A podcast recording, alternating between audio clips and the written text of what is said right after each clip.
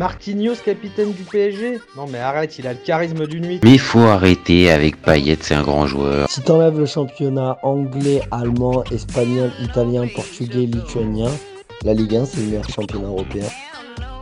Salut à tous, je suis très content de vous retrouver pour un nouvel épisode du FC Copain.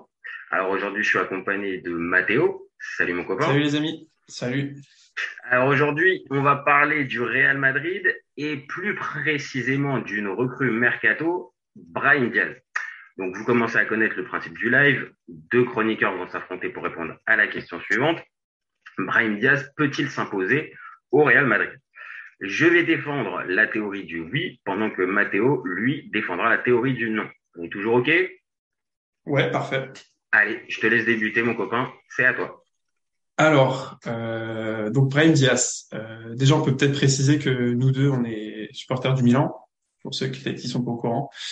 Et euh, bon, ça, on a on a fait l'effort vestimentaire, mais donc effectivement, on a eu la possibilité de voir Brahim euh, beaucoup ces dernières années. On l'a vu évoluer euh, entre le moment où il est arrivé, il y a euh, donc en 2020, non 2021, Ouais, 2020. 2020, voilà, 2020. 2020.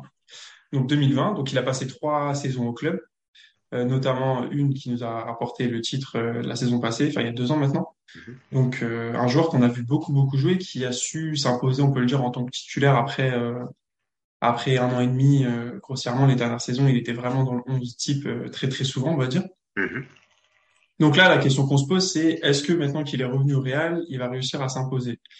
Moi, je pense que non, pour plusieurs raisons. En fait, euh, je mets pas mal de limites euh, techniques en fait autour du joueur. C'est vrai que quand on l'a vu évoluer en Serie A, on a été, hum, on a vu les exploits qu'il est capable de faire balle au pied. On a vu qu'il a une, il est capable de jouer dans les petits espaces, un joueur très technique qui est parfaitement ambidextre. On l'a vu faire des choses, notamment aussi dans les gros matchs, plus dans la dernière saison que quand il est arrivé. Je pense là, j'ai en tête la, la performance contre la Juve, celle contre Naples aussi en, en championnat. Et euh, mais c'est vrai que je trouve qu'il a des limites euh, assez importantes en fait, qui vont notamment le bloquer, je pense, à arriver à un certain niveau. Et je parle notamment de son physique. C'est vrai que c'est le premier argument euh, dont on est obligé de parler parce qu'en fait, c'est un joueur qui est très petit. Je crois qu'il fait, il doit faire 1m73 ou quelque chose comme ça. Même pas 1m70. 1m70. Même, alors, 1m70, ouais, tu vois, j'avais en tête un peu plus grand. Mais voilà, assez petit et très frêle physiquement. Alors, tu vas me dire, il y a des joueurs qui sont capables de s'imposer même au plus haut niveau avec un physique comme ça. Mais moi, je trouve qu'il a une, il a un style de jeu qui, en fait, correspond pas à, à son physique et qu'il, et qu'il met un espèce de plafond de verre parce que on l'a vu combien de fois prendre la balle au pied, partir vers l'avant et euh, au premier coup de physique, au premier impact de joueur, au premier contact auquel il devait faire face, il tombait et euh, il n'obtenait pas de faute en fait parce que c'est des contacts à la régulière. Il suffit de lui mettre un coup d'épaule, de bousculer un petit peu, de, de mettre un peu de d'intensité, de challenge physique et il va perdre la balle énormément de fois. Et c'est un joueur qui a un déchet technique, euh, pas technique, mais qui a un déchet dans le sens où il va perdre énormément de ballons, notamment à cause de ce physique-là. Et aussi, je lui mets un autre défaut euh, qui, moi, je pense, fait un peu un, un plafond de verre pour les joueurs offensifs, c'est sa qualité de finition. Euh, c'est pas un joueur qui marque énormément de buts, c'est un joueur qui rate des occasions à des moments assez importants aussi. Donc, je pense que voilà, tous ces facteurs-là, on va y revenir plus en détail, j'imagine, par la suite, mais c'est ces deux gros points noirs que, pour moi, font Ouais. qu'il va arriver à un certain niveau et ça va bloquer. Et là, on parle de, du Real Madrid, en fait. Real Madrid, le club, sans doute, le meilleur club du monde euh, actuellement, un des meilleurs clubs du monde, un des clubs les plus exigeants, et qui en plus a fait un mercato, encore une fois, euh, assez impressionnant et qui a, notamment dans le registre de Brahim Diaz, les joueurs offensifs. Donc voilà, tous ces facteurs-là font qu'à mon avis, ça va être compliqué pour lui euh, de trouver une place un peu plus intéressante qu'un simple super sub en fin de match. Voilà. Je te laisse, euh, je te laisse enchaîner.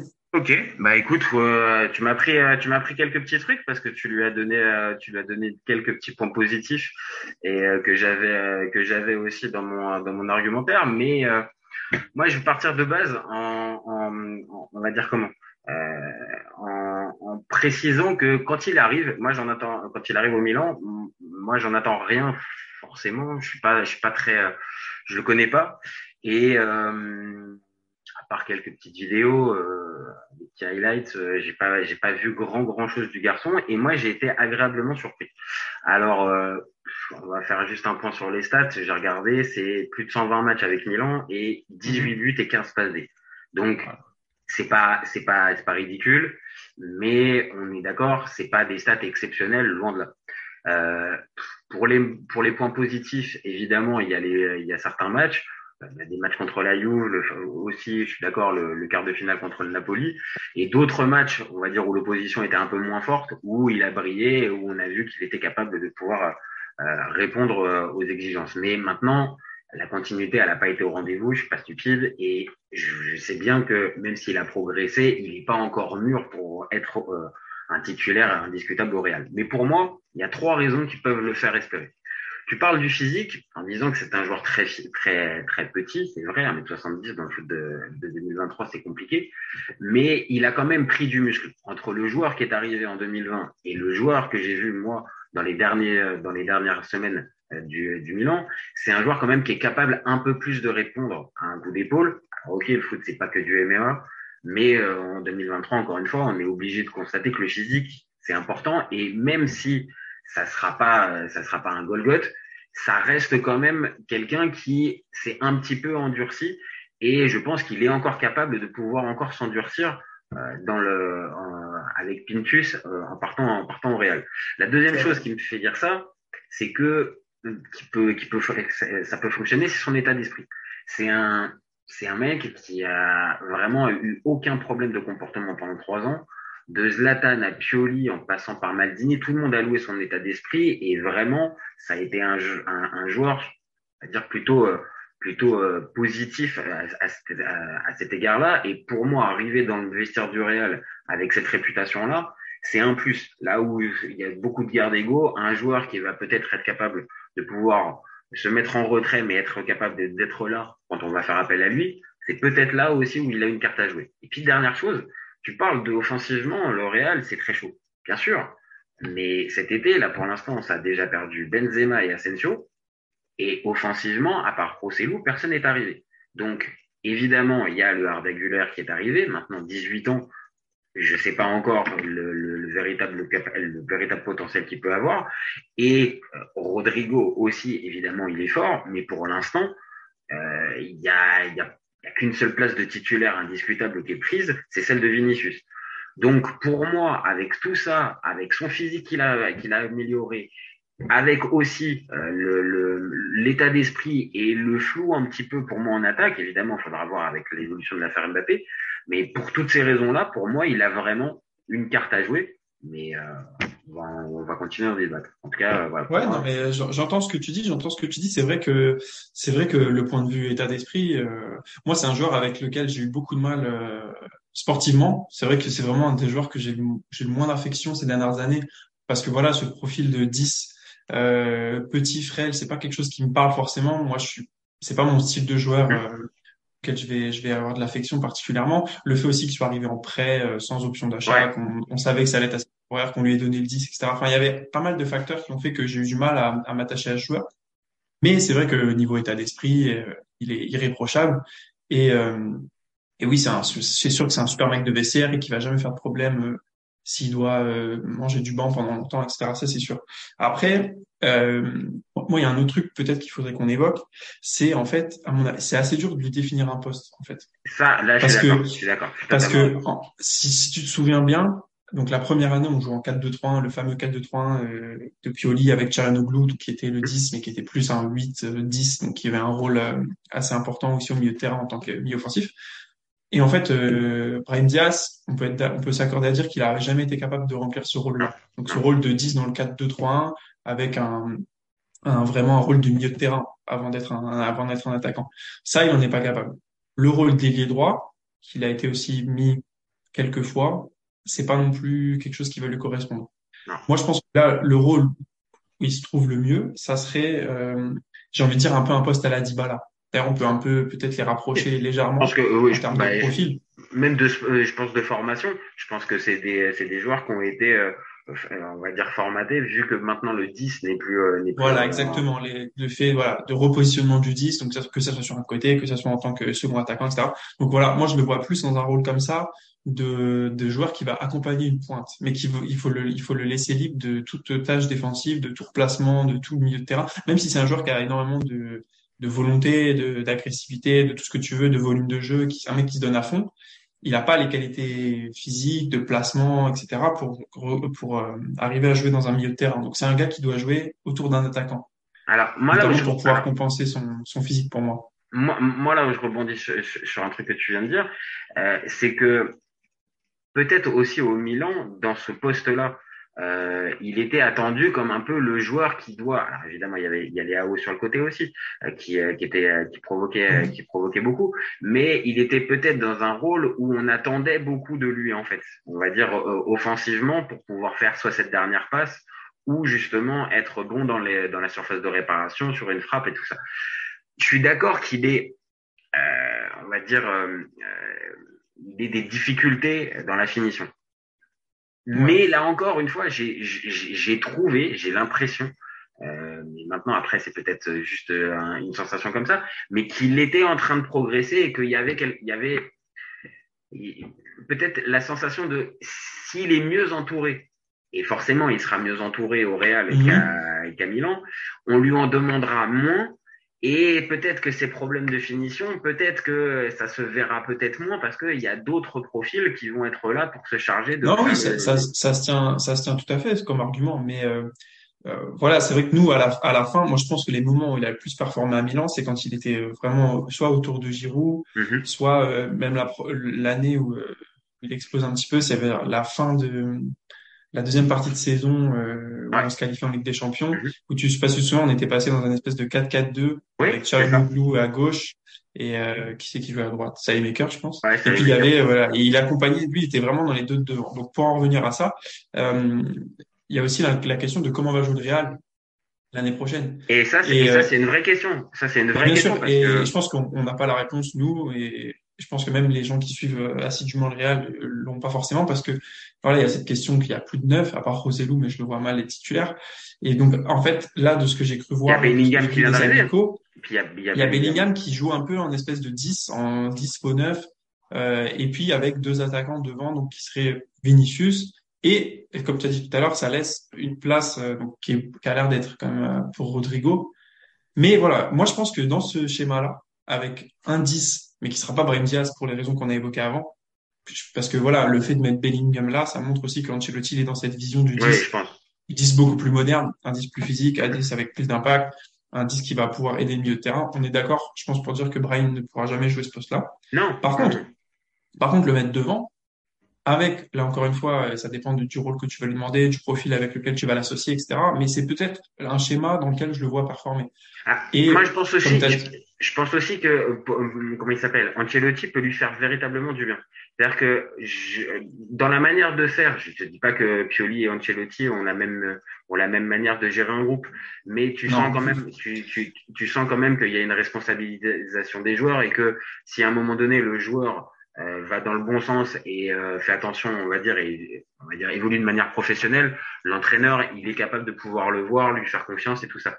Donc pour moi, euh, les, les, les trois années qui vient de passer avec Pioli lui ont véritablement mis dans la tête que bah, pour pouvoir s'imposer dans les plus grands clubs, bah ouais, il faut être régulier, faut être sérieux, faut être, faut, faut bien bosser, et que là peut-être Ancelotti, il peut lui faire passer le cap de en tout cas pour, pour les six premiers mois, la première année, tu vas être peut-être mon super sub et mhm. je vais avoir besoin de toi. Et après, on le sait, il y a combien il y a de joueurs pour lesquels ils sont partis en tant que super sub et puis euh, à force d'être performants, ils ont fini par aller gagner leur euh, leur place. Un Asensio qui a fini par partir, un temps il a été il a été euh, il a été titulaire du, au Real. C'est croisé bien sûr, avant les croisés, bien sûr. De, cette manière-là, tu vois.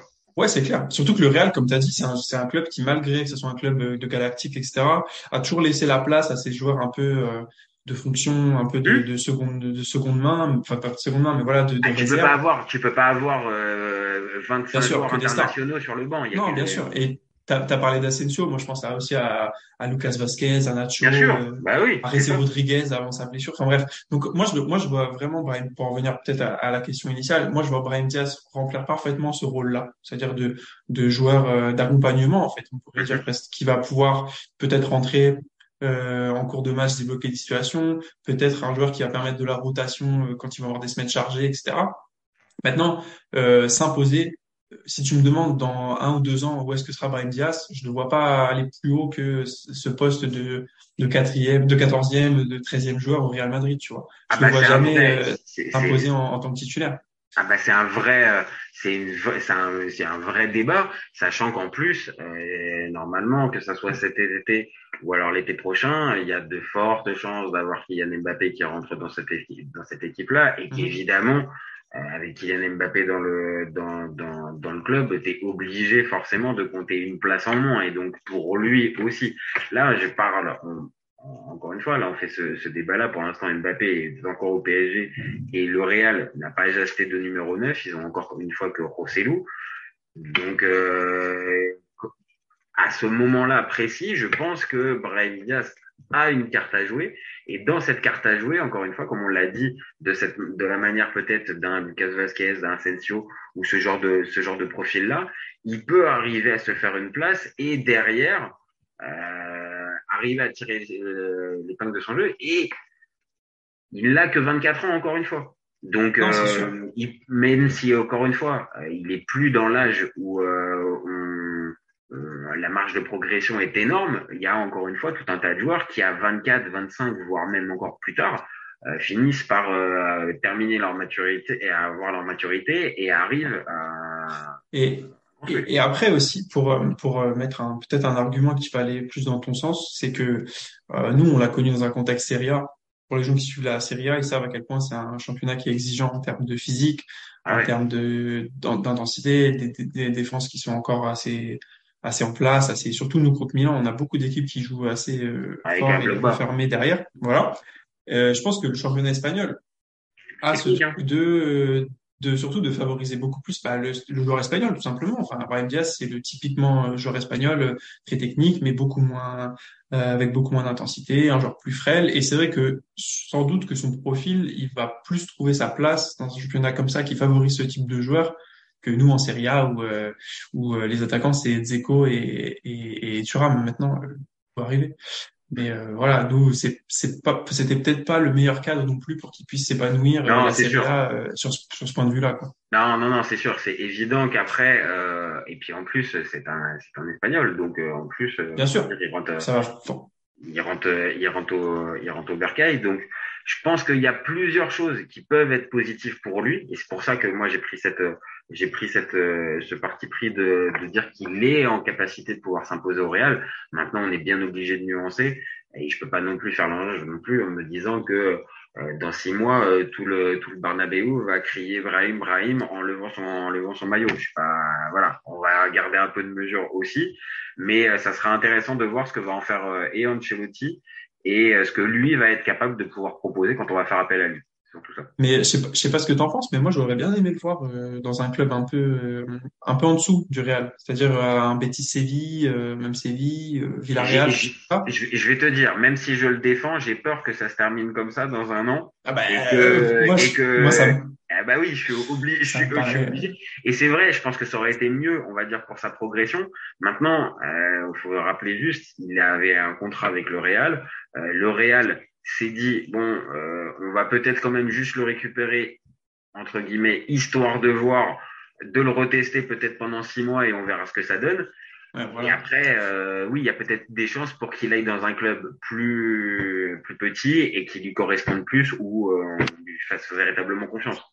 Moi ça me fait un peu penser à ceux qui se souviennent d'Eulofeo, quand Ah ouais. fait la bonne saison avec nous et qu'après il retourne au Barça, il a c'est placard. Mais je, non, je pense, je pense que Brahim fera mieux. Brahim fera mieux. Ah bah, bah j'espère parce qu'après ça s'est terminé. Après ça s'est quand même mal terminé pour Delofeu. Ouais, Après ouais, ça ouais. finit par Everton. Je crois que ça fait ça fait. Il retourne à Everton et après il va il va l'utiliser. Ouais, euh, Et il est bon là-bas, enfin malgré ses blessures. Mais bon, c'est un autre joueur, un autre type de joueur forcément. ouais, un peu. Bon, je te remercie Mathéo pour. euh, Eh ben avec grand plaisir. Écoute, euh, c'était toujours un petit plaisir de, de parler de parler foot avec toi. Toujours. Euh, Merci beaucoup. Nous, on se retrouve très vite pour un nouvel épisode. Donc, vous savez, vous commentez, vous likez, vous partagez, vous n'hésitez pas. Et nous, on est ouvert tout l'été. Ciao les copains. Ciao les amis. Raphaël Leao du Milan AC est une immense fraude. Entre un choc de Ligue 1 et un choc de MLS, je regarde la MLS. J'ai pas peur de dire que Bounassar, à son prime, Il avait 4 cafous dans chaque orteil. Marquinhos, capitaine du PSG Non mais arrête, il a le charisme d'une nuit. Mais il faut arrêter avec Payet, c'est un grand joueur. À son prime, euh, je te confirme que Atem Ben Arfa n'a rien à envier à Lionel Messi. Pour moi, Giroud est un meilleur neuf que Benzema. Entre Lizarazu et Candela, je prends Candela. Elle a dit de ouf. C'était pas partie des meilleurs du football. Si t'enlèves le championnat anglais, allemand, espagnol, italien, portugais, lituanien, la Ligue 1 c'est le meilleur championnat européen. FC, FC, copain, copain.